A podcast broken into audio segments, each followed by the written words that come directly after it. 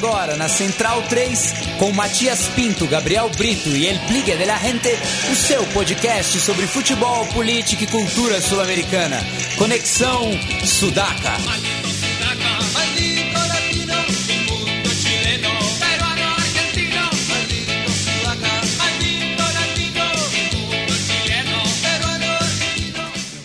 Buenas ouvintes da Central 3, mais uma sexta-feira em ritmo de carnaval. Colocamos nosso bloco na rua para começar mais um Conexão Sudaca.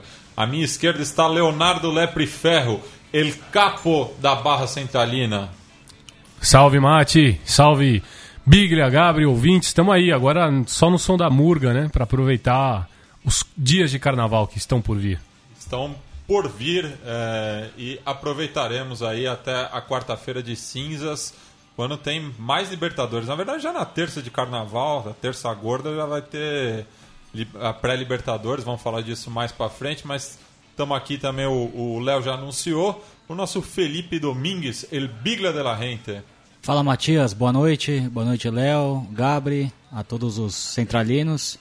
Vamos aí falar bastante de Libertadores, também dos campeonatos nacionais que, que terão início nesse final de semana. Falar um pouco de carnaval e, e de outras bossas más. E a cumbia ontem, tava boa? Bom, ontem foi um show bem bacana. Ele Cartel, uma banda de cumbia tradicional, é, estilo cumbia colombiana, né? Que, que foi o país que, que deu início a esse ritmo tradicional latino-americano bem bacana. Tocaram vários clássicos de cumbia peruana, é, colombiana, peruana também, e músicas autorais. Bem legal no Sesc Santo André. Agora, durante esse mês de fevereiro, todas as quintas-feiras, às 8 horas. É, temporada? É temporada de música latina lá no. Boa. no ah, boa. Fica a dica. Fica a dica aí. aí. E à minha frente está ele, Gabriel Brito, o guerrilheiro da informação. Dali Matias, viemos aí fazer esse Conexão Sudaca carnavalesco, né? Até achei que você ia mandar já um viemos do Egito. Não. É. Iremos ao Egito daqui a pouco, isso eu posso garantir. Tudo... Portanto, né? Tá tudo tranquilo, tá tudo favorável, vamos Sudacas.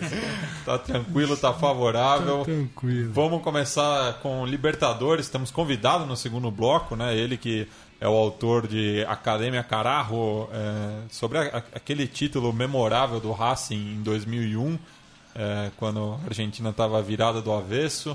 É, e ele também vai falar de como a Argentina se encontra hoje. É... Quanto tempo vai demorar para virar do avesso de novo? De novo, é. Quantas vez... vezes ela vai virar e desvirar do avesso nos se próximos... dessa vez o helicóptero vai esperar, nos próximos vai, cinco vai minutos. sair vazado. Enfim, é, então estamos falando de Alejandro Wall, jornalista argentino, racinguista. Então, por conta disso, vamos deixar o, o, o Racing para o final desse primeiro bloco, falando da pré-Libertadores, cujo, na minha opinião, o único resultado surpreendente foi a vitória do River Plate é, do Uruguai sobre a Universidade de Chile. É, e digo isso porque, para mim, não é nenhuma surpresa, por exemplo, o São Paulo empatar no, numa visita ao Peru ou o Racing é, empatar numa visita ao México. Enfim, eu acho que os, os resultados todos foram normais, até a, a, vitória do, do Santa Fé sobre o Oriente Petroleiro, pelo, pelo nível da, das duas equipes. Mas surpreendente mesmo foi a vitória da equipe comandada pelo Carrasco, né? Eu diria até me surpreendeu o Huracan não ter vencido por uma com uma folga um pouco maior, porque é, eu acho que o Huracan foi muito superior ao Caracas. É, é, claro que está um processo meio que de. Não perdeu muitos jogadores, mas perdeu o Vismara para o Racing e o Fritzler lá no meio-campo. Eu não acho que ele consegue é, substituir a altura, tanto que teve algum princípio de vaia para ele ali quando a torcida estava um pouquinho mais tensa, que o placar estava no 0 a 0 Mas é, também sentiu falta do Antiope, que não jogou. O Montenegro, às vezes, a, jogou bem, mas às vezes a idade também acusa acusa um cansaço e ele, e ele tem que sair. Mas de resto é, é, sempre, é sempre aprazível ver o Espinosa jogar, ver o, o Mancinelli com aquela careca dele reduzindo a lua lá de Parque Patrício. Eu acho que é um, é um time que aprendeu, principalmente na última Copa Sul-Americana, a jogar fora de casa. Então eu acho que apesar de não ter vencido com uma folga um pouco maior, eu acho que é, não vai ter, não vai, vai saber se postar bem lá na Venezuela. É, eu acho que a série tá aberta. Nunca. Vale lembrar que o Huracan foi eliminado justamente na Venezuela, na temporada passada. No jogo com o Mineiros de Guaiana. É, eu acho que realmente fez, sentiu muita falta do Anshop Ávila, que ó, terminou o ano muito bem. Que te- tinha pego três jogos, né? Agora a, a Comebol, a gente vai falar até um pouco mais sobre a, Ah, temos que falar. né? sobre a sanção da, da Comebol e reduziram a pena do, do Ávila, ele vai poder jogar o jogo de volta. É uma boa notícia pro, pro Globito de Parque Patrícios. Eu destaco também o, o- a pouca presença do, de torcedores do Huracan nesse jogo, até pelo horário, né, que foi Horário muito complicado. Saída, saída de laboral, né? Lá do- de- na Argentina. Yeah. Jogo muito cedo. O pessoal de São Lourenço de- vai dizer outra coisa. Que, que Aí não, não foram no jogo porque Que é te- aquilo que te mesmo. passa, Quemeiro? É que é aquilo mesmo que tem. E que tava todo mundo, não É, faltou ninguém. Não faltou ninguém. Não, mas Enfim. acho que o, o fato do, do Huracan tá jogando. jogou a Copa Sul-Americana, a Libertadores ano passado, então já não, já não tem aquela novidade toda como na temporada passada, né? Do Huracan voltando a- a- aos torneios E, internacionais. e- e foi bem ano passado. Foi muito bem. Apesar de ter sido eliminado por uma equipe que não, não jogava Libertadores há mais de 40 anos. Ganhou do Cruzeiro, eliminou Ganhou o do Aliança Cruzeiro. Lima. Não, É. e, e- e na Sul-Americana foi, foi, foi bancando todos os confrontos que teve fora de casa. Perde o título numa disputa de pênaltis contra, contra o Independente Bogotá, o Independente Santa Fé. Santa Fé, em Bogotá. Mas é, é, Eu acho que é um time que, que, tá, que se curtiu. Ou que tá, tá, só teve a- a- essa perda, que é muito grande no meio, no meio de campo, que é o Vismara. Que precisa encontrar mesmo essa peça, mas eu acho que, que não, não tem tanto. Tanto, tantos dramas, tantos medos de, vi- de viajar para Venezuela. É que o Fritzler também é um jogador já veterano, mas vale lembrar que ele foi campeão com o Lanús, né? Foi campeão com o argentino. Lanús. Era ele e o Pelletieri, né? A dupla de- Pelletieri. A dupla de volantes. Depois passou pro Racing e voltou. Sim, o- ele era muito bom jogador, o Fritzler. Aí deu volta, jogou no México, voltou pro Lanús, não foi bem, saiu pelas portas do fundo, dos fundos do, do Lanús e foi contratado agora pelo, pelo Huracan. Mas o Huracan realmente tem um time muito veterano. O goleiro, o Marcos Dias, tem o Mancinelli, Montenegro. Montenegro, o San Pato. Toranço. Pato Toranzo, que jogou uma. um- eu gostei muito do Toranzo também nesse jogo, é verdade, bem lembrado, Binho. É, um esquema tático é, favorável para ele. Jogam três volantes, o Montenegro e o Ficam Pato soltos. Toranzo soltos. E só um homem de De referência. uma referência que foi o Mendonça, era era para ser E- o Antiope Ávila. E no momento o Huracan está jogando com o Atlético Rafaela também em Parque Patrícios. O Ábila fazendo esse homem de referência no ataque. Porém está 1 a 0 para a equipe de, de Rafaela, já que o Bogado fez um gol contra. Primeiro gol do, do torneio é, que começa nesse final de semana. Bogado um dos volantes também, né? Correto. Ao, Mas eu- ao lado do, do Mas Fins. acabou vencendo 1x0 o gol do, do, do Mariano Gonçalves, né? Ou num É, bate-rebate lá, que o go- gol tava maduro. O gol do Huracan era questão de, de tempo. é, foi um gol parido mesmo. Mas ali, um não jogador, foi? um jogador muito emblemático de uma fase difícil do Racing, né? Uma, uma bela revelação, acabou jogando na Itália. Não teve assim uma grande carreira como vislumbrava no começo. Nosso entrevistado Alejandro Walter tem um texto bem bacana contando um pouco dos tempos do Racing, da- do gerenciamento da Blanca Celeste, onde o Mariano Gonçalves acabou sendo vendido a preço de banana para a Inter de Milão, um dinheiro que foi todo revertido para pagar o, é, a dívida que o Racing tinha com, com milhares de credores na Argentina e fora da Argentina também. Mas enfim, uma vitória de 1 a 0 é um resultado importante. Vai, vai jogar agora em Caracas. Caracas que ficou com um jogador a menos. É, a, expulsão eu achei No que foi final do primeiro exagerada. tempo, né? Eu Exagerado, achei mas o jogo expulsão- estava bastante pegado, né? O, o Caracas bateu bastante. Eu também achei que a expulsão foi bastante exagerada. Eu, eu comparo, eu não, sei, eu não sei. Aí eu comparo. Comparo muito com o lance do. Um, é, foi um pouco menos violento, mas comparo, comparo muito com o lance do Álvaro Pereira no clássico Platense. Que também eu achei que não era a intenção dele.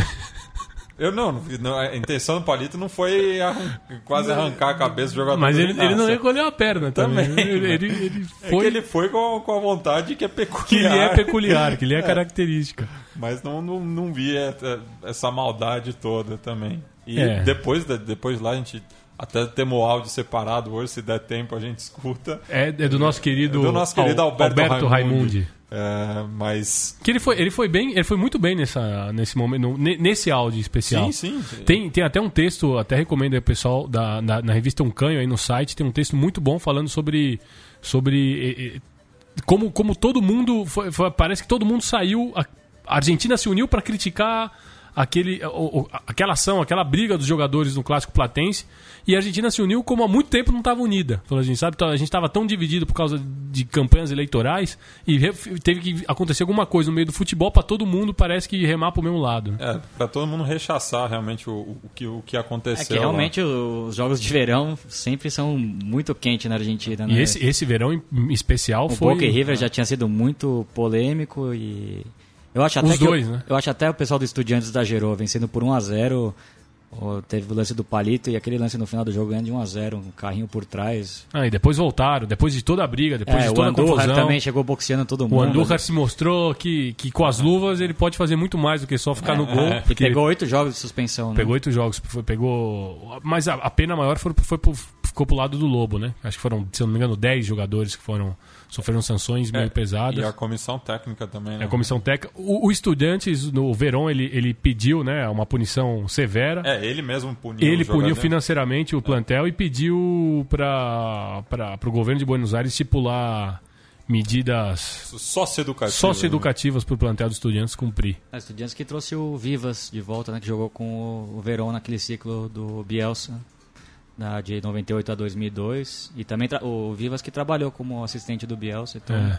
vale a pena a gente ficar Pois de é, olho no então, mas trabalho aí, dele. aí depois eu lembro que aí, lendo essa matéria que fala justamente sobre a, a, a punição imposta pelo Verão presidente do, do Estudiantes, lembrei daquela briga que teve entre Internacional e Estudiantes, se não me engano, Libertadores de 2009. 2010. 2010. 2010. Que- O jogo das bengalas. O jogo lá que foi no estádio do Quilmes. É, foi em, foi em Quilmes ou Banfield?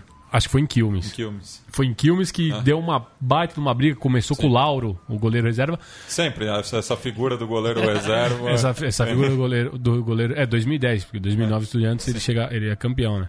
E, e o Verão, eu, não- olha, ele não, não foi muito, muito apaziguador naquele momento lá, não. Ele também tava no meio do, do- da galerinha que. Ah, dentro de campo a história é outra. é né? outra, É, né? o Verón também saiu no tapa com o Sorin no Interna- Inter e Villarreal. Mas parece que a briga deles é um apartamento. Já, já estou essa história? Parece que a briga deles é um apartamento que o Verão alugou pro Sorin quando o Sorin foi jogar lá fora. E parece que o Sorin. Bah, isso é fofoca, né? Isso é fofoca de, de. Mas parece que o Sorin tocou foda-se lá no apartamento do Verón. O Verón cobrou ele pra, pra, pra, pra arrumar, o Sorin não quis e eles brigaram. Espetacular. Espetacular. Espetacular.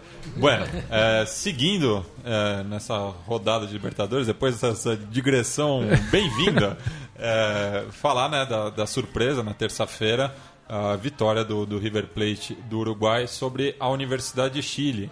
Que até falei semana passada, né, que era um clássico pessoal para o Matias Curujo, já que ele é formado no Wanderers. E que gol que ele perdeu, né? Que podia ter deixado as coisas mais tranquilas para a equipe chilena, mas o, o River, que não tem nada a ver com isso, através do, do talento do, do Michael Santos, que também é, é desses que já vai para a Europa de- depois dessa, desse primeiro semestre. Tá dizendo que é o novo Felipe Gedosa. É.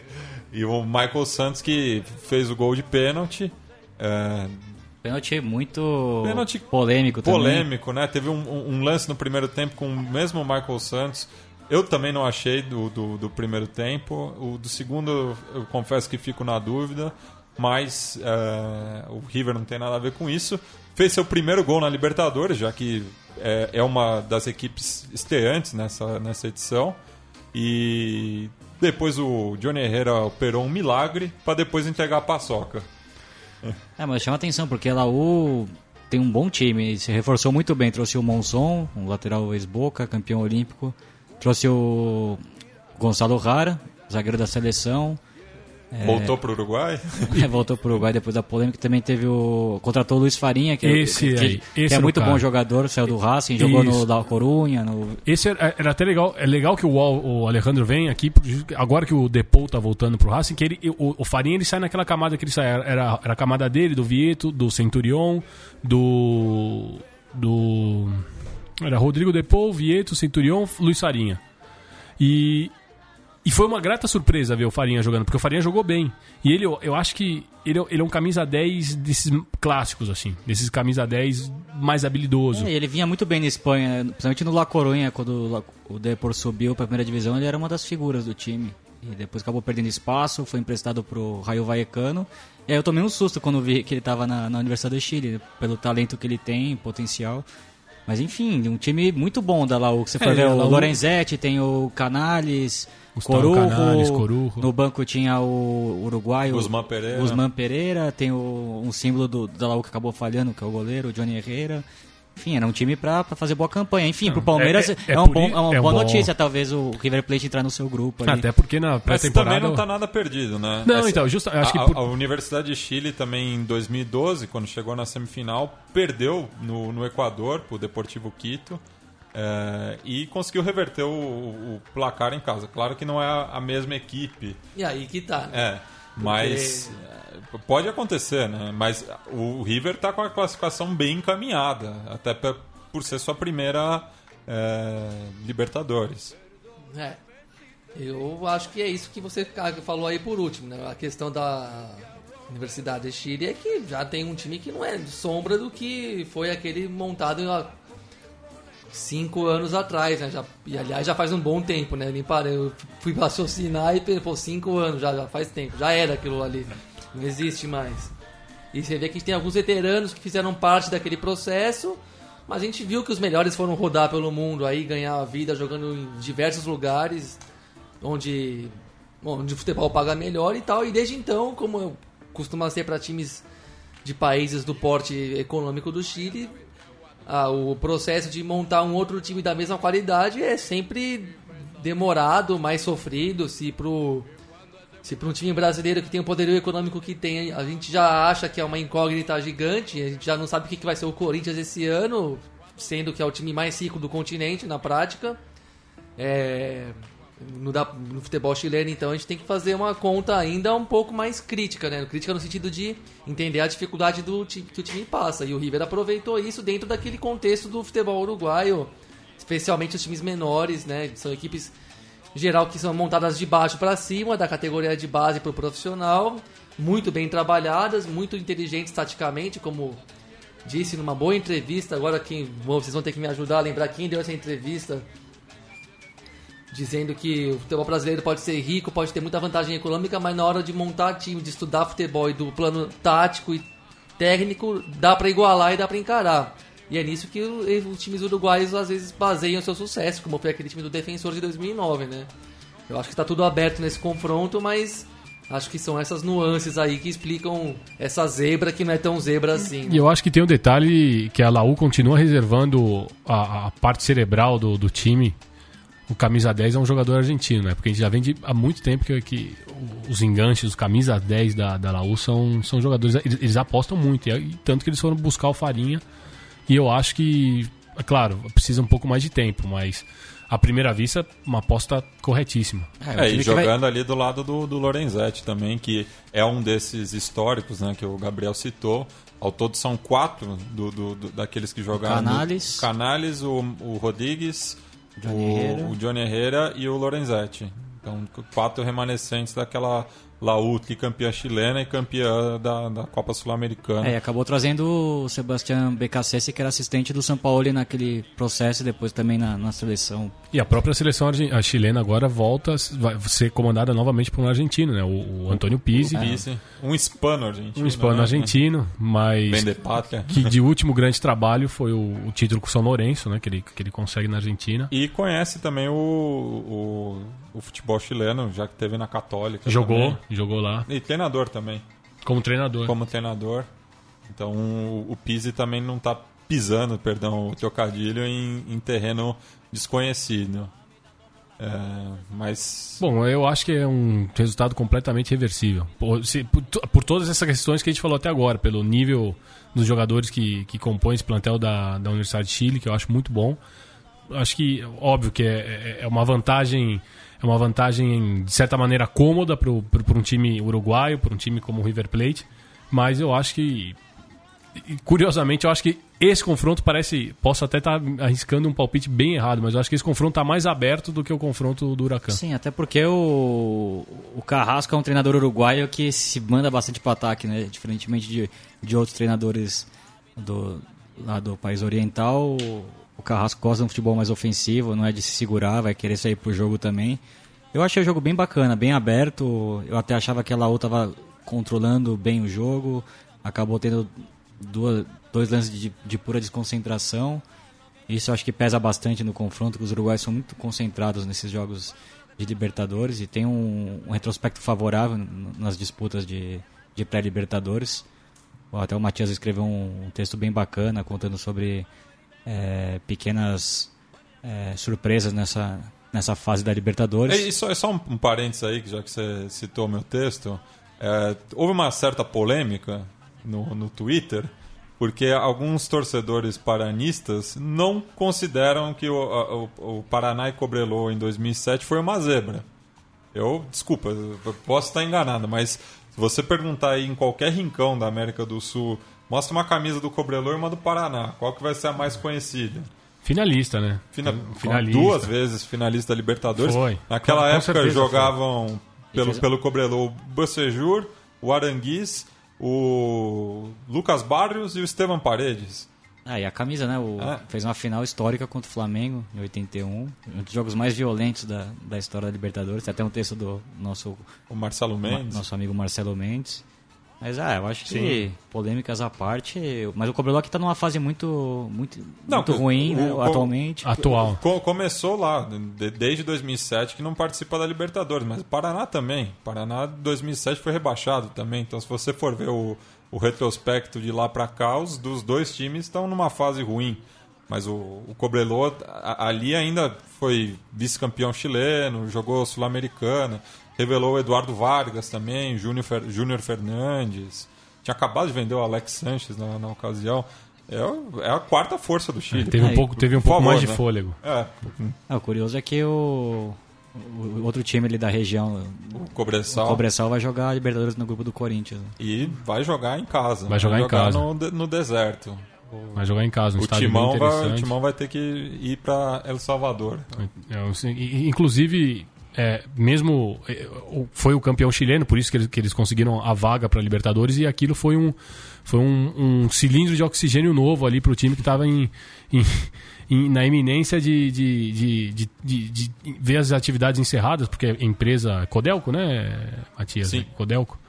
É, tava, tava ameaçando com tirar o, o, patrocínio, né, com tirar o investimento no, no time de futebol, porque realmente parece que a região já está esgotada é, a previsão é que 2022, se eu não me engano, ou 21, começo dos anos 20, já não tenha mais cobre para ser explorado e a cidade basicamente é um, acampa acampamento, é um acampamento mineiro. mineiro.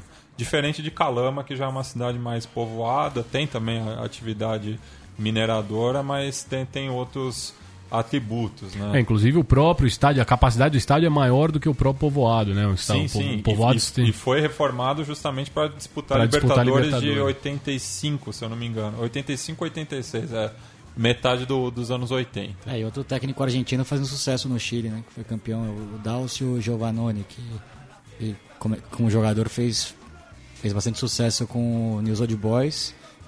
Foi campeão, acabou saindo logo depois do título e e retornou justamente para comandar o time lá do deserto do norte do Chile na, nessa Copa Libertadores. Bueno, falando em deserto também, o São Paulo foi ali pro, pro norte do Peru, região bastante árida também. Só para só um parênteses, claro. Matias, com licença. Toda. Fiz a alusão aqui de quem foi o cara que falou que a vantagem econômica brasileira nem sempre se traduz em vitórias, né? E é muito evidente isso, não só pelas últimas duas Libertadores. É o texto do Lucas Borges, né? É o texto do Lucas Borges pra, na, no próprio site da Central 3, na, na, na, ótima matéria, muito bem pesquisada, fala intitulada Como transformar seu dinheiro em copas. E quem fala isso é o jornalista Diego Huerta, do site Cultura Redonda e Marti Perarnal. Ele vai fazendo essa análise técnico, técnica e econômica do Brasil, do, dos times brasileiros e seus vizinhos. Né? Então tá aí o crédito, é da casa mesmo. Sim. Então, é, passando então para quarta-feira, né, na qual o São Paulo foi a Trujillo visitar o, o Clube Deportivo Universidade César Valerro, que a gente já, já tinha tido uma aula aqui com, com o Ingmar na, na semana passada. E foi um, um para as condições do jogo até que não foi um resultado ruim, né? É, até por conta do gol anulado, o gol não, nem anulado, né? O gol não validado do, do Allan Kardec, a bola do Ganso no, no travessão. Enfim, o São Paulo buscou o jogo, é, foi infeliz, é, tomou um gol numa falha defensiva, na, na, minha opinião, mais do Bruno do que do, do Centurion. Um golaço também. E um golaço também, né? Uma felicidade do, do, do, do jogador peruano. Enfim, mas no, no, no, fim até que não foi um resultado dos piores, né? É, mas não, não mostrou que foi o jogo, né? São Paulo foi bastante superior, principalmente no primeiro tempo. Até saiu o gol, São Paulo estava muito bem. O Mena subindo a todo momento. Surpreende o Mena. Uma grande estreia do muito Mena. Muito bem. E ele que, do, dos 11 que foram a campo, é o único que não, não, não jogou na temporada passada, né? Mas o São Paulo também é. mostrou que é um time mais concentrado nesse primeiro momento, mais bem já, postado. Isso. É, o... Já dá pra ver um pouco do, do, do, trabalho do Balsa. É, não tem moleza, treino toda manhã. O São Paulo voltou do Peru, já, já foi treinar, não é mais aquela moleza de tempos passados. Eu achei que a defesa se comportou bem. São Paulo bem superior em boa parte do jogo. Acho que falta acertar um pouco o ataque, né? O Centurion que não foi muito bem.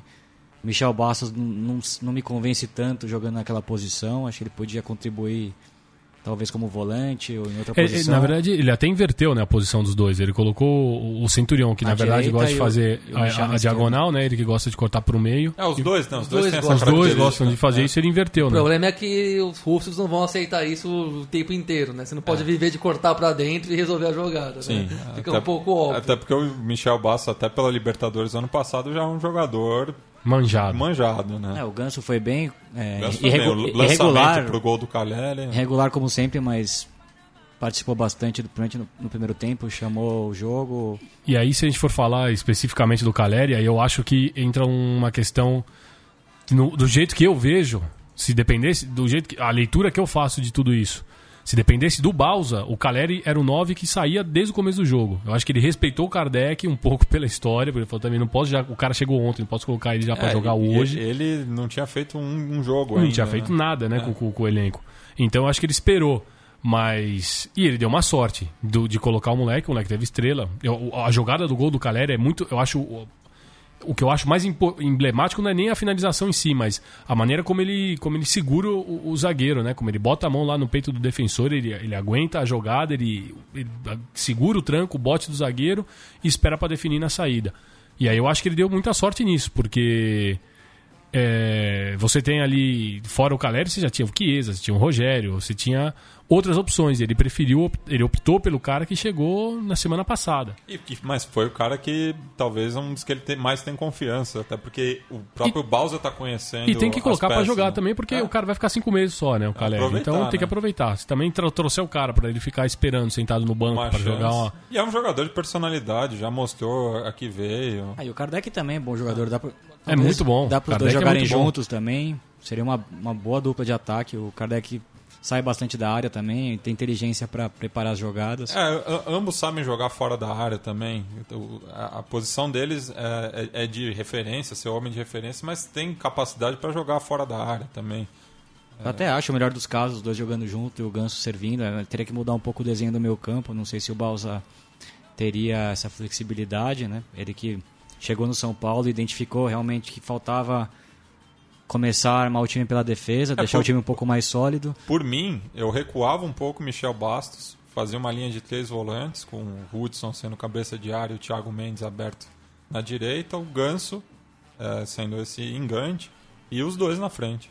Sim, teria que é. achar algum, alguma recomposição melhor pelo, pelos lados ali, algum, é. algum cara que consiga fechar um pouco mais com o lateral rival, mas, mas é questão de treino, eu acho que pode funcionar esse sistema assim. São Paulo que ficaria com um ataque bem, bem técnico ali com o Ganso, com o Michel, o Caleri e o Allan Kardec. Sim, e, e apesar da, da miopia da, da diretoria, né, escrevi isso também essa semana de colocar o ingresso uh, quase a 80 pau pro, pro, pro torcedor é, aspas, comum, né? o que não é associado ao clube, em, em jogo que, em condições normais, o Pacaembu lotaria por inércia. Por inércia. Não, e aí é só a crítica, já que falou nisso, que a gente estava comentando um pouco antes do programa, podia fazer, ser sempre pensado em algum, algum esquema, alguma promoção, porque, afinal de contas, no sábado de carnaval, né? A gente vai ter o São Paulo jogando pelo Campeonato Paulista de novo no Pacaembu e o ingresso, o preço médio do ingresso está 50 reais. Então, realmente, acho que aí a diretoria de São Paulo peca um pouco. Correto. É, acho que foi o grande o lado negativo dessa primeira semana da Libertadores, os estádios vazios, pouca festa, muita tristeza em, em versão anti-huracão, jogando um pouco público. É, ontem na Bolívia também, o Oriente Petroleiro com pouca torcida.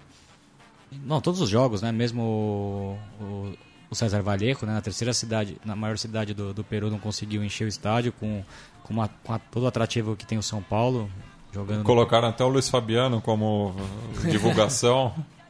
é, mas eu acho que talvez a gente tenha que. Não, eu não tenho, não tenho nenhuma resposta para isso, mas esse talvez seja um clima mesmo geral do que está rolando aí. A gente talvez tenha que fazer uma reflexão, prestar atenção como é que vai ser a pegada disso tudo ao longo do ano, porque a gente sabe que tem uma Comebol que foi inteiramente presa. Isso quer dizer que o futebol tem menos credibilidade no momento do que não que sempre tenha, não que desde que a gente se entende por gente aqui, a gente ouve história de mutreta e trambicagem de monte, mas nesse momento é um momento de depressão do futebol mundial, assim, a gente tem que reconhecer, assim, tem a cúpula do futebol foi foi posta a nu, o rei foi caiu, foi preso, a Comebol foi praticamente, praticamente dissolvida, a CBF também está num processo de transição é, tenebroso, né, por cima, que agora está na mão do tal Coronel Nunes, que é uma, mais uma figura grotesca aí ligada ao regime militar. E isso, queira ou não, vai minando os ânimos assim da, gerais em torno do da paixão, do, do, fervor, da vontade de ver um jogo. Eu acabei de postar aqui, de postar não, de olhar a postagem do site em uma baldoça que que um site mais humorístico, né? Que é sempre uma referência também. Que é muito bom, por sinal, e os caras fizeram ironicamente aqui, colocaram uma foto ironicamente dos dois jogos de hoje. Aí a, a mensagem, né? Desculpa. Olha só como o povo tava com. Tava louco para voltar a ver futebol e ir no estádio. Aí mostra os dois estádios que está tendo jogo hoje do Banfield e do Huracan, com públicos bem fracos, né? E, e, lembrando que na Argentina não, não tem a, situação, a torcida visitante. Né? E a situação no futebol argentino em termos políticos também é meio lastimável, né? Então tá tudo meio num clima de depressão aí. E talvez a gente tenha. Vá ver isso, né? Públicos até menores do que foram nas últimas Libertadores. Talvez ah. porque, e, e, ao mesmo tempo que se, quer, que, que se tenta instituir um modelo de futebol que começa no Brasil, mas vai se espalhando, onde o ingresso é caro, né? E não cola, né? Cê vai, vai, vocês acham que, vão, que vai estar tá cheio o Morumbi no jogo de volta aí? É Pacaembu. No Pacaembu, então? Eu imagino que... por, por ser o Pacaembu, por ser Libertadores, nesse caso eu acho que vai estar tá com a, mais, mais da metade da capacidade. As vendas a, estão surpreendentemente boas é, pelo preço porque o torcedor está saudoso também de, de, de, ver o time jogar, e mais contra o, o César Valerro do que contra o Água Santa. É, então acho que quarta-feira vai estar um público bom. Para a próxima fase, contra principalmente Turrilhanos e The Strongest, caso São Paulo passe, claro, é, já, já não vejo assim. Acho que o, o River vai ser um, um, um adversário que vai chamar público naturalmente mas se não tiver uma inteligência da, da, diretoria de entender justamente esse momento que você está pintando aí, Gabriel, eu acho que o, o, torcedor não, não vai comprar essa ideia. É, até aproveitando aí, dentro de tudo isso ainda que o Gabri é, mencionou, levantou, é, no, no Cantiachena hoje, o Cantiachena deu um perfil muito legal, muito legal, um perfil interessante do Gorka Villar, que é o homem que está é, manipulando tudo devolva na nosso ouro. É, devolva nosso ouro. É o, é o espanhol que está por, trás de tudo que está acontecendo nessa nova, entre aspas, Comebol. Né? E pai e filho, né? E pai e filho. É. Bueno, é, falando Pelo rapi... amor de Deus, né, gente? Falando rapidinho da rodada de ontem, do, dos dois jogos de ontem, porque não tem, não tem muito o que falar também, né? Ah, mas boa, acho que vale destacar o Independente Santa Fé, que vai entrar no grupo do sim, Corinthians. Sim. É um time bom time, perdeu algum, algum, algumas figuras, mas contratou bem, justamente os, os dois novos contratados foram muito bem. O argentino meia Jonathan Gomes e o atacante que agora me foge o nome, que acabou fazendo os dois, dois primeiros gols. Mas enfim, manteve a O base. Ibarguen. E Bargain, jogador, um centroavante muito bom, jovem. Um time que manteve ali aquela espinha dorsal que vem jogando há muito tempo juntas ali, o, com o Roa, o Otálvaro, o Antico, Balanta. Balanta, o venezuelano Seixas, o nosso maestro Omar Pérez que entrou no segundo entrou tempo. no segundo tempo, acho que infelizmente já chegou na etapa Vai ser, final, vai da, ser, é, vai ser vai- ali mais um ser símbolo para jogar poucos minutos. Entrou bem, acabou dando alguns passos, era, era até pro Independente Santa Fé ter, ter feito mais gols lá no, em Santa Cruz de la Sierra. Lembrando que o Oriente Petróleo jogou, é, não jogou com aquela altitude de La Paz, é uma altitude mais Mas o calor que faz lá é, é, É, uma, é de matar. é de matar. É de matar, aliás. Mas É. enfim, acho que o, o, Corinthians acaba pegando um grupo interessante. É, o Cerro Portenho, com o César Farias, treinador da seleção venezuelana das últimas duas eliminatórias. Equipe, o amistoso de, de pré-temporada com São Paulo foi. Um jogo mo- mo- Mostra Jogo que é uma, uma equipe sólida, sim. né? Não, imagino que o Corinthians seja favorito, mas também não é o Cerro Portenho que o Corinthians enfrentou em 2010, por exemplo. Então acho que o torcedor corintiano não pode entrar nesse oba-oba que talvez a imprensa É brasileira. porque não tem nenhum corintiano em clima de oba-oba, pode ficar tranquilo. Ah, mas a imprensa, mas a imprensa brasileira acaba sempre. A imprensa brasileira não... Não, Não é parâmetro. Não é parâmetro, exatamente. Quem, quem é torcedor sabe onde o calo dói. Então, e a- corintiano sabe que uma coisa... É, não vai ser fácil jogar É com um o Cerro gra- Portenho de visitante, É um grande ponto de interrogação o Corinthians esse ano. E o outro E Independente sabe que o Santa Fé é campeão, é campeão continental desde, em 2015. vai, vai ter o- a, Fez uma, uma série difícil com o Internacional na quarta de final do O ano passado. Portenho tem camisa, é um time que se respeita. então, esse desafio de o jogar. Cobrelô é no deserto, Cobressal, não tem como. Enfim, e O Cobressal, é, exatamente. O outro Independente, que era o antigo Independente José Teran, que virou Independente Del Valle, e é é uma equipe que aposta muito na base, né?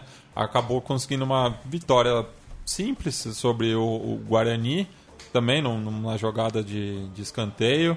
É, fez 1 a 0 e vai, com esse resultado, decidir a sorte em Assunção. Ah, de repente, Del Valle que está sempre disputando a Libertadores com o mesmo treinador, Pablo Repeto, acho que a terceira temporada do, do treinador uruguaio, que gosta de trabalhar com a base, levou alguns jogadores que trabalhando com ele no Uruguai. O Telechea. Quando entrou o Telechea, eu falei, ah, aí está o A- Telechea. Aquele de São Lourenço? Aquele jogou no São, São Lourenço, Lourenço, jogou no. Quilmes. Voltou o Julio Sornosa, que foi destaque bom a duas, jogador, bom jogador, jogou isso. na seleção, teve no México no, no Monterrey, acabou agora retornando para o Equador. Também o centroavante Angulo, que fez gol no Botafogo, nas duas Libertadores. Enfim, é um time interessante. E foi um time interessante naquele 2014 também. O Bota... e, e até que você, que você comentou do Botafogo, o Botafogo tá para anunciar aí, parece que o Salgado, né, do Olímpia, que é uma baita de, um- de uma contratação, porque já é, é- é- não- é claro que a gente não pode exigir dele, já é um jogador já de, se não me engano, 32, 33 anos de idade, mas é um jogador que, inclusive na Libertadores, que chega na final com o Galo, foi um jogador muito importante pro Olímpia, um jogador de muita qualidade. Nisso, a- a- aproveitando nisso que a gente está vendo que cada vez mais o futebol brasileiro, né, que tem sido vítima do, do capital chinês, principalmente o, o Corinthians e, e, enfim, outros clubes, mas principalmente o Corinthians, está encontrando uma, uma, uma, uma maneira de, de repor suas peças, observando e vasculhando mesmo com muito cuidado o futebol sul-americano, que é uma vai- grata surpresa. Né? E tem que fazer isso cada vez melhor mesmo, assim. Porque é isso, se a China vai vir aqui para ficar varrendo, porque a gente é muito crítico do futebol brasileiro, mas a gente sabe também que no, no duro, no duro, o Brasil continua entre os três, quatro grandes Exportadores. e, e produtores de grandes jogadores também, né? Se, você pode questionar o nível do futebol mundial hoje em dia, mas o Brasil tá lá no topo, apesar, apesar de tudo, né? Apesar de tudo que aconteceu na história recente. Mas, queira ou não, ainda para um mercado emergente igual a China, com a grana infinita praticamente, continua sendo um prato cheio vir aqui no Brasil pegar jogador para levar para lá e fazer, pro- é, promover uma evolução no futebol interno, né? E o, o jogador brasileiro sendo, é, pode ser mais caro, mas ele também é mais cobiçado do que o jogador dos, de, algo- dos países mais menos tradicionais aí no futebol, né? Então o brasileiro vai ter que observar bem mesmo para achar jogadores bons, como fez o Atlético Mineiro ao contratar o Casares, que jogava no, no Banfield, que é um, acho que é um bom exemplo aí também.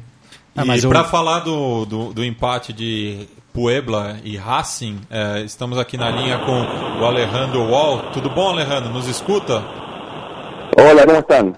Muito bem. E queria, antes de falar sobre é, o momento da, da imprensa na Argentina, já que você é um grande torcedor do, do Racing, queria que você começasse a falar sobre o empate no México e qual é o sentimento da, da torcida do Racing para a partida de volta no cilindro. Eh, eh, bueno, lo, que pasó el otro día en Puebla cayó, supongo, bien para la gente de Racing, eh, teniendo en cuenta que nunca es sencillo ganar en México, en una ciudad de altura. Además, Racing se mostró este, se mostró bien ante Puebla. Quedó también la sensación de que pudo haber ganado el partido, pero conseguir los goles visitantes con un 2 a 2 eh, creo que, que es importante. É, Alejandro, queria que você falasse também um pouquinho aí né, sobre esse mercado, as contratações que, que, que movimentou o mercado argentino. A gente vê o River se reforçando bem com a chegada do D'Alessandro agora, o Boca Juniors que conseguiu trazer de volta o Oswaldo. E a gente vê um Racing muito promissor, né? Que conseguiu trazer a, a, a Bruja Vismara do Huracan, que foi um destaque do Huracan do ano passado. Trouxe de volta o Rodrigo Depou. Também conseguiu manter o Milito por, por seis meses mais. Você acha que o, o Racing está aí cabeça a cabeça, está disputando em, em, igualdade de condições com o River, com Boca? Sí, eh, a veces eh, cuando hablamos del fútbol argentino eh, pensamos, bueno, pensamos en clubes con crisis, con, con, crisis económicas, con deuda. Eh, y sin embargo lo que vamos a ver en este torneo es que eh, la mayoría de los equipos ha contratado eh, buenas figuras, figuras importantes. La contratación de, de Alessandro es realmente un, gran impacto aquí para el fútbol argentino, un regreso este, muy importante para, para River, el caso de Alessandro. Eh, la contratación de Racing de Paul también, eh, más allá de que ha sido por seis meses, pero además Racing ha mantenido eh, su, su base. ha mantenido a Lolo, ha mantenido a Gustavo Bou, ha contratado a Bismara, ha mantenido a Milito por seis meses más. al arquero Saja, es decir, ha mantenido una base que es una, una de las bases que lo sacó campeón en el año 2014. En el caso de Boca, bueno, habría que agregar también que tiene un plantel en donde está Carlos Tevez, ¿no? Eh, y el caso de Independiente, bueno, este, también se ha reforzado muy bien con, con, con Denis y demás. Entonces, eh, vamos a ver un campeonato que, eh, en principio, si, si, si los equipos se, se, se, predisponen a jugar un buen fútbol, se, se predisponen a jugar un juego ofensivo, eh, material van a tener, jugadores van a tener y, vamos a, posiblemente veamos un, un buen torneo argentino en esta primera parte del año. Hola Alejandro, boa noite, um gostaço falar com você. Felipe falando. É, li um texto seu falando justamente sobre a etapa mais difícil do Racing né, na última década, é, sobre o gerenciamento da Blanque Celeste. Você conta um pouco um perfil do, do Fernando Marim, que foi o grande gerenciador, o principal gerenciador da, daquela etapa. E eu acho que o Colorado Sava representa bastante essa última década. Ele que foi um, um personagem importante, principalmente na promoção contra o Belgrano, fez um, um gol importante que evitou um segundo rebaixamento do Racing. Gostaria de você, que você falasse desse, desse regresso do Sava ao Racing, agora como treinador, e que já mostrou que fez bo boas mudanças no segundo tempo, tem uma ideia de futebol bem ofensiva. Enfim, como torcedor do Racing, o que você espera do Colorado Sava substituindo o, o, o Coca?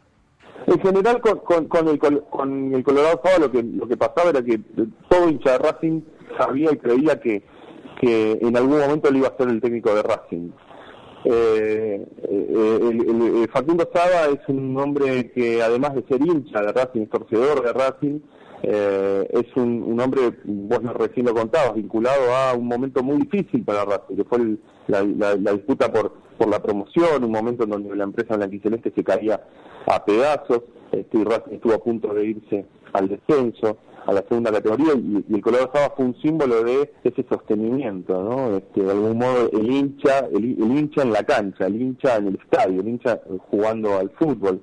Este, y hasta acá ha mostrado lo que fue como técnico y también lo viene demostrando en estos primeros partidos de Racing, donde es muy poco todavía lo que se puede analizar, son muy pocos partidos, pero ha mostrado algunas cuestiones en relación a algunos cambios que supongo que serán progresivos en relación a lo que era con eh, lo que era el equipo con Coca, que era un equipo muchísimo más eh, eh, vertical en el sentido de que era más, más dinámico con menos tensión, tenencia de la pelota. Este equipo va a plantear una una presión distinta. el Colorado nos simboliza mucho para el hincha y, y ha llegado, creo, ha llegado, creo, en un gran momento para ambos, en un gran momento para él porque ha sabido tener eh, una experiencia y en un gran momento para Racing porque hace mucho tiempo que Racing no puede mantener un plantel de este nivel eh, que ustedes recién decían, que está al nivel del resto de los equipos, sin duda, como para pelear el torneo, jugando una Copa Libertadores, o por lo menos el repechaje de la Copa Libertadores. Es decir, hay una mezcla de cosas en donde lo que lo que fue Racing de todo ese tiempo, eh, con su quiebra, con su descenso muchos años atrás, con su gerenciamiento o privatización, eh, hoy eh, es, es, de algún modo la contracara, ¿no? entonces, también ahí hay, un acto de justicia de que Saba pueda volver a Racing en otra situación. Alejandro, já que o Felipe trouxe a triste lembrança do Fernando Marim para o programa, eu queria que você falasse agora do, dele como gerenciador do Futebol para Todos e quais são as mudanças que o, o novo governo eh, da Argentina está propondo para esse programa?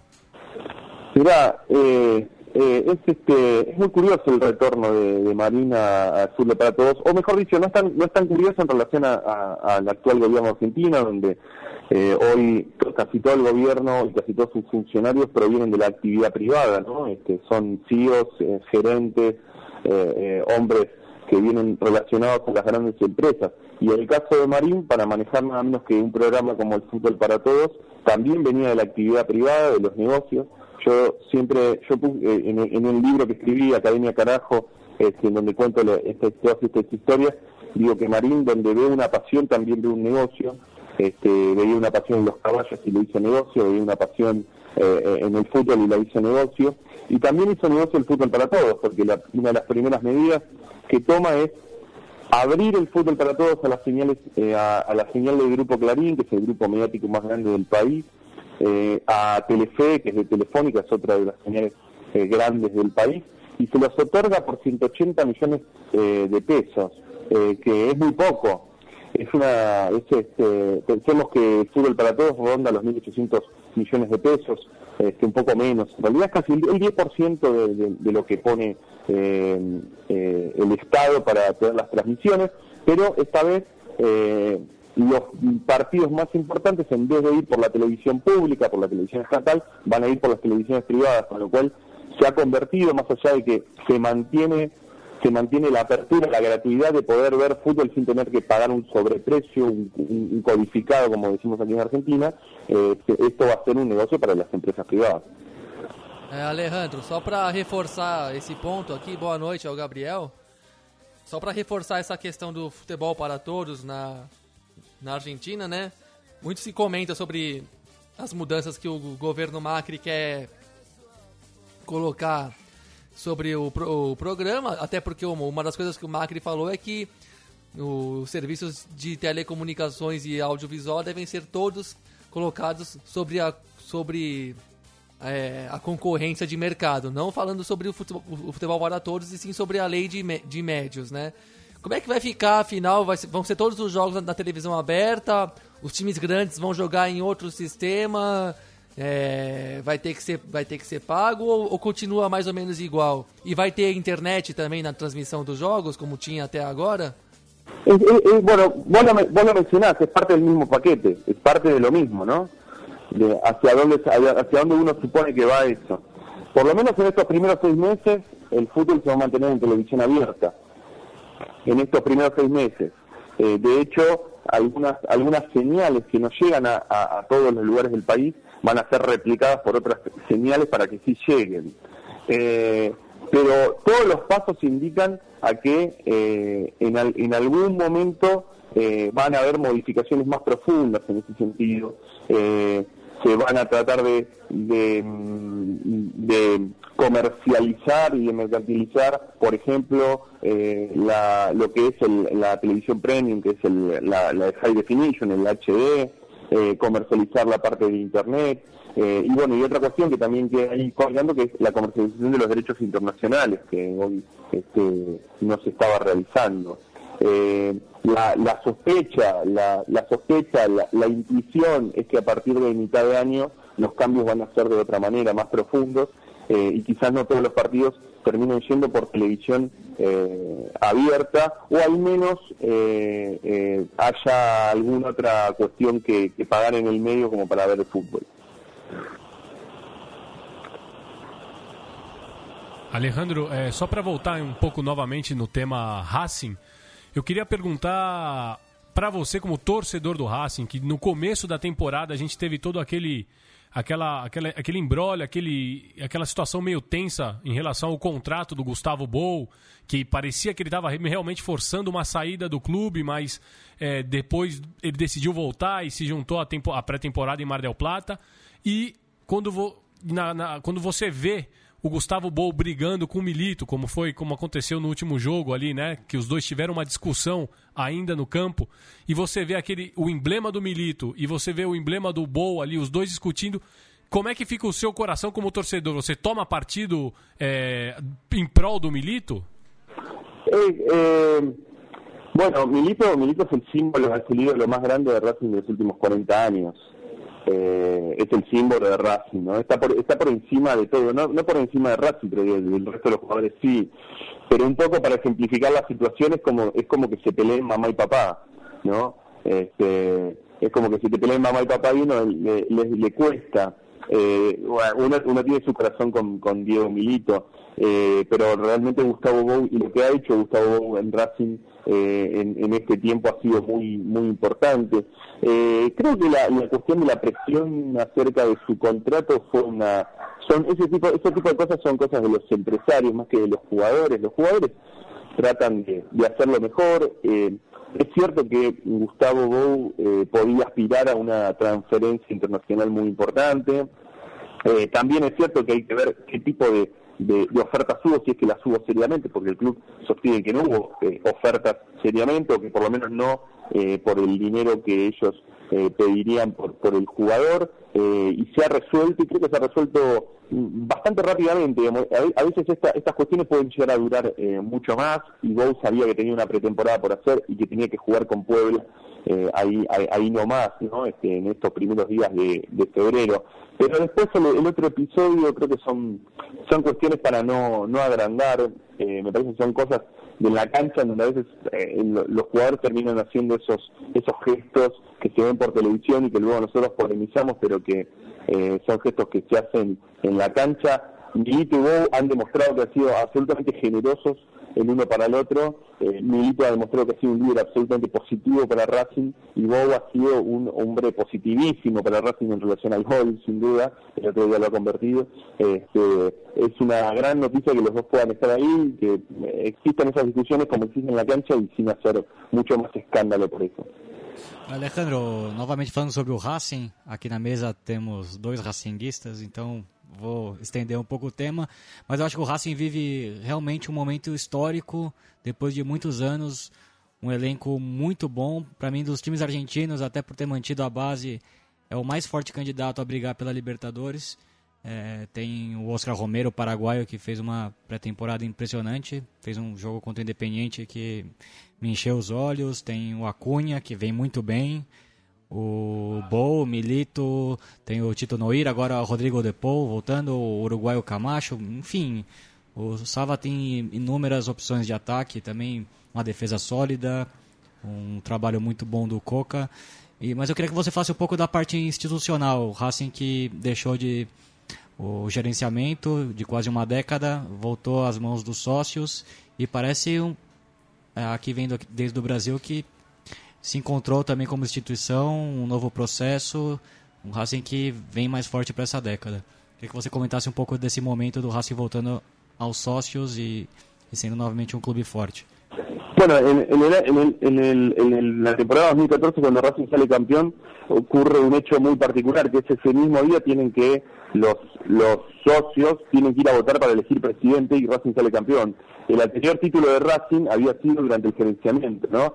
Eran dos clubes distintos, sin dudas, y este es un momento histórico en el sentido de que el Racing no está en la, en la etapa de los diarios por sus problemas institucionales, que los tiene. Yo quiero recordar que eh, se, hace unos pocos días se cumplió un nuevo aniversario del asesinato de Nicolás Pacheco en una de las sedes de Racing, la sede de Villa del Parque. Nicolás Pacheco era un periodista partidario, un hincha de Racing, fue asesinado, se fue encontrado muerto en una de las piletas del club. Ese crimen todavía está impune eh, y creo que Racing eh, todavía tiene una deuda pendiente en ese sentido de tomar institucionalmente esa cuestión. Bueno, no, no deja de ser un, tema menor eh, eso, pero aún así, y, y, con estas cuestiones, Racing antes era noticia porque tenía deudas millonarias, porque no podía pagarle a los jugadores, porque había peleas, como hasta hace poco, entre un presidente y un vicepresidente que terminaban renunciando, este, y la gestión de Víctor Blanco ha ordenado bastante eso y por eso ha sido reelegido, y además mezclándolo con una, buena, una gran situación eh, eh, futbolística, ¿no? Una situación futbolística como la que hace tantos años que no tenía, siendo campeón, clasificándose a la Copa Libertadores, llegando a los octavos de final eh, y a los cuartos eh, volviéndose a clasificar en la Copa Libertadores, en fin, es una... Eh, acá se generó una, una, un movimiento que aquí se llama Racing Positivo, ¿no? Este, y que se ha impregnado en los hinchas en los jugadores y en la idea de, eh, de cambiar el paradigma, ¿no? De dejar de pensar a Racing como el símbolo de la derrota este, y comenzar a pensarlo también con otro club, con la grandeza y con la historia que, tiene Racing Club. É, Alejandro, é, o Alejandro, para a gente, assim, para quem não. O Alejandro, além de ser o autor do Academia Carajo, que é um livro obrigatório não só para quem gosta do Racing, mas para quem gosta de futebol argentino. É, ele é jornalista, ele escreveu já muita coisa. E no e, final. E só, só um parênteses, para mim é o maior livro escrito sobre futebol. Um dos maiores livros escritos sobre futebol na América do Sul. É um grande livro porque ele retrata tudo o que aconteceu na Argentina em 2001. É, realmente é, é, é ele faz a gente se sentir no que estava acontecendo naquele instante, no momento do país da Argentina. E no final do ano passado, na revista Anfíbia, uma revista digital que é muito boa. Bueníssima também. Que é muito boa, o Alejandro. E tá o Christian Lacron também. Exato. O Alejandro ele escreveu um, um. Ele fez uma entrevista, um bate-papo com o Guillermo Coppola, que é uma figura pouco conhecida de nós brasileiros, mas ele foi um, o, o, homem por trás do Diego Maradona por muitos anos. Queria saber um pouquinho, que você explique, falasse um pouquinho pra gente como foi esse bate-papo, quais as suas impressões, porque o Coppola, pro brasileiro, ele é uma figura ainda muito. É, ele vive muito nas sombras, mas é uma figura muito conhecida na Argentina. Sim.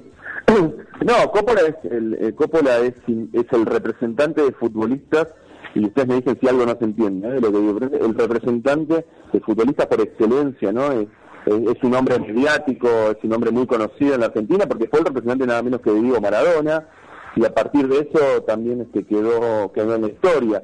Eh, la nota en el artículo en anfibio en realidad eh, intentaba hurgar en, la, en lo que significa ser un representante de futbolista, que, que es ser un representante de futbolistas, ¿no? Porque el representante de futbolistas es mucho más que el hombre que negocia el contrato o que consigue una, una, una transferencia. Un representante en algunos casos es el que paga las cuentas de los futbolistas, el que le consigue mujeres, el que le consigue autos, eh, el que le, tramita las, vacaciones y le hace los trámites, es el padre, es el amigo.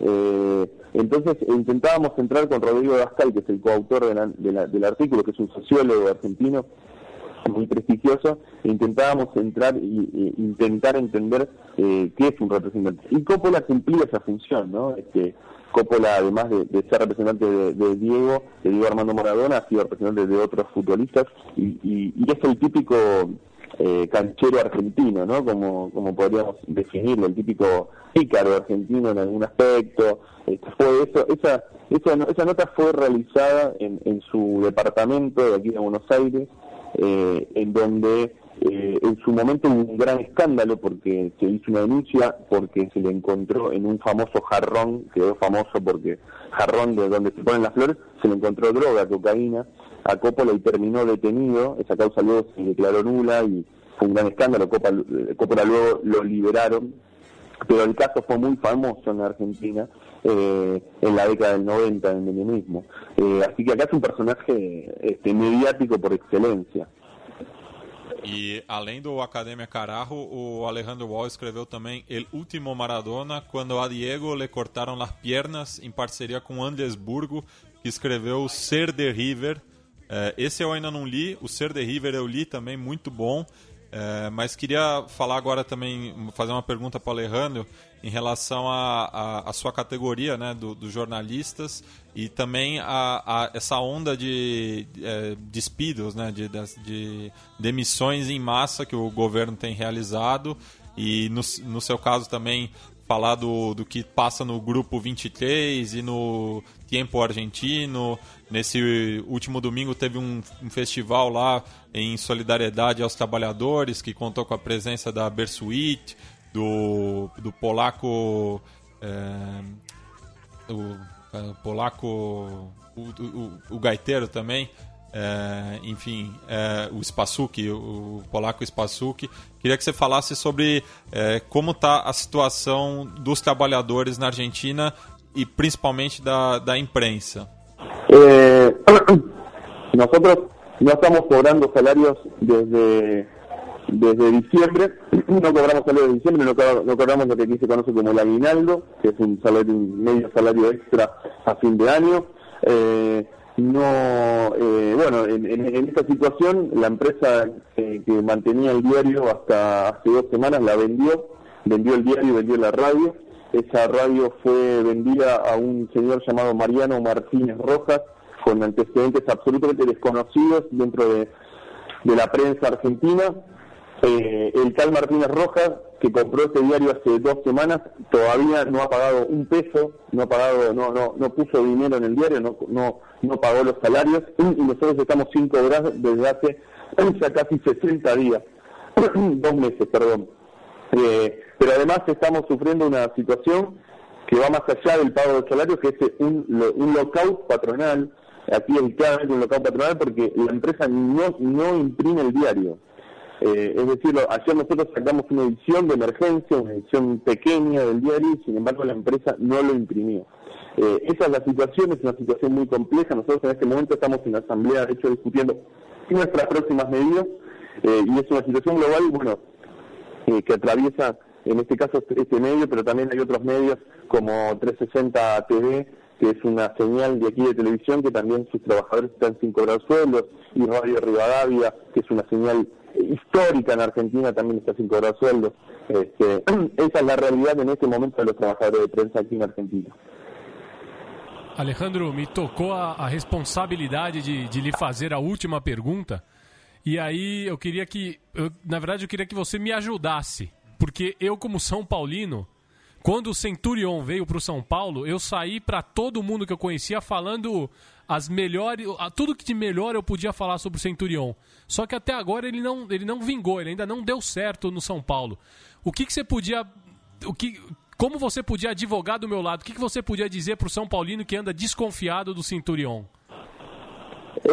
Perdão, não entendi a pergunta.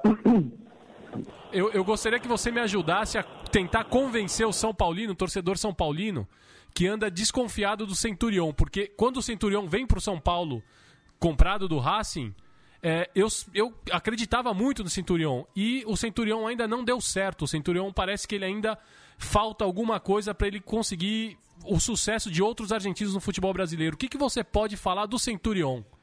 Eh, mira, a veces eh, creo que en algunos jugadores eh, a veces falta un nivel de maduración, ¿no? Eh, y tal vez el caso de Centurión lo sea. Centurión es un gran jugador eh, y ha sido muy importante en el título de Racing en el año 2014. Y de hecho yo te diría una te diría una cosa más, eh, si uno analiza este Racing, incluso el de Saba, vamos a ver ahora cómo se desenvuelve con De Paul y cómo rearma el equipo, pero si si lo si te pones a pensar, creo que la falta de Centurión todavía se nota. Eh, ha pasado, Racing ha atravesado todo este año pasado este, sin Centurión y lo ha extrañado mucho. Eh, pero tal vez esa, esa, esa pista de maduración a veces hace que Centurión se apresure demasiado, este, esté impreciso, eh, en, algunos se vaya de algunos partidos, este, eh, pero creo, y, por haberlo visto aquí en Argentina sobre todo, y, este, que, que Centuriona es un jugador importantísimo que, tiene que rendir y que, hay que esperarle y hay que esperarle, hay que darle su maduración. Bueno, entiendo que a veces los tiempos del fútbol no ayudan para eso, eh, pero, pero es un gran, es un gran jugador. É, bueno, Alejandro, em nome do, do, do, podcast Conexão Sudaca, a gente é, agradece a sua presença aqui. É sempre importante manter esse intercâmbio com todos os países do, do continente, sobretudo a Argentina, que é o nosso irmão. É, gêmeo. O irmão gêmeo, é, enfim. É, deixo para você é, o espaço para falar qualquer consideração final e a gente também se solidariza com todos os trabalhadores do Grupo 23, do Tempo Argentino e também de setores públicos que estão perdendo os seus empregos. Les agradeço Les agradezco mucho por, por las palabras acerca del trabajo periodístico de los libros y también que, aprovechando poder hablar de esto, también podemos hablar de la situación que estamos atravesando aquí los trabajadores de prensa y como vos lo dijiste, la, situación de los trabajadores en general eh, con este nuevo gobierno. Eh, en donde hay este, despidos masivos en el Estado, despidos masivos en diferentes dependencias, este, empresas que también aprovechan la situación para despedir trabajadores Así que les agradezco este, la charla, la conversación este, y poder mezclar estas estas dos cuestiones, eh, que de algún modo es el espíritu de, la Academia Carajo, el espíritu de ese libro, ¿no? que era mezclar un poco la pasión y el sentimiento por Racing y lo que significaba eso, pero también con lo que nos pasaba como país. Así que les mando un gran abrazo. Muito obrigado e boa sorte ao Racing na disputa da Copa Libertadores. Vamos, Racing, carajo. Muchas gracias. Bueno, é, ficou aí o papo com o, o Alejandro Wall, como, como a gente referendou. É, eu, eu, li só o, o, primeiro livro dele, o Academia Carajo, o Léo leu os dois. El, El Último Maradona é muito bom. É, então, também, novamente, reiteramos a, a solidariedade a, a, aos trabalhadores na Argentina que estão enfrentando um momento muito complicado é, nessa troca de governo.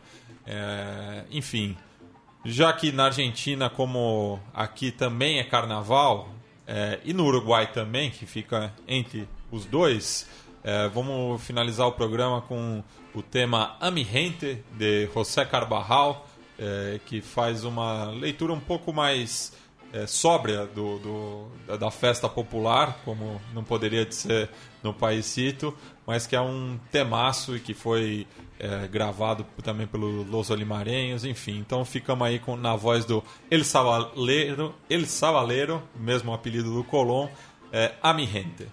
Até a próxima sexta. Tchau! Sentados al cordón de la vereda, bajo la sombra de algún árbol bonachón, vimos pasar coquetos carnavales, careta viva de un pueblo con dolor Primero fue Pitico y sus muchachos. Ochilo con su gran inspiración. El pobrerío rodea los tablados. El chirivino que toma la canción. El pobrerío rodea los tablados. El chirivino que toma la canción. Tibio febrero de siestas musiqueras, simple remedo de la felicidad.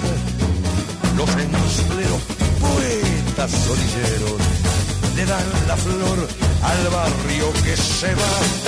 Pueblo divino, gorrudo sabanero, brindo contigo, préstame el corazón. Quiero el secreto del hombre de tu río, del hombre chimenea, del canilla cantor. Quiero el secreto del hombre de tu río del hombre chimenea, del canilla cantor. Dale a mis ojos la luz de tu bohemia, charlas del charro, Roberto Guitarrón, el firulete del sapo de los verdes, el fino del berija, el loro y su tambor, pueblo divino, gordo sabanero, papel picado, boticas bajo el sol. Sigue tu lucha de pan y de trabajo, el tamboril se olvida y la miseria no. Sigue tu lucha de pan y de trabajo, que el tamboril se olvida y la miseria no, el tamboril se olvida y la miseria no, que el tamboril se olvida y la miseria no, que el tamboril se olvida y la miseria no.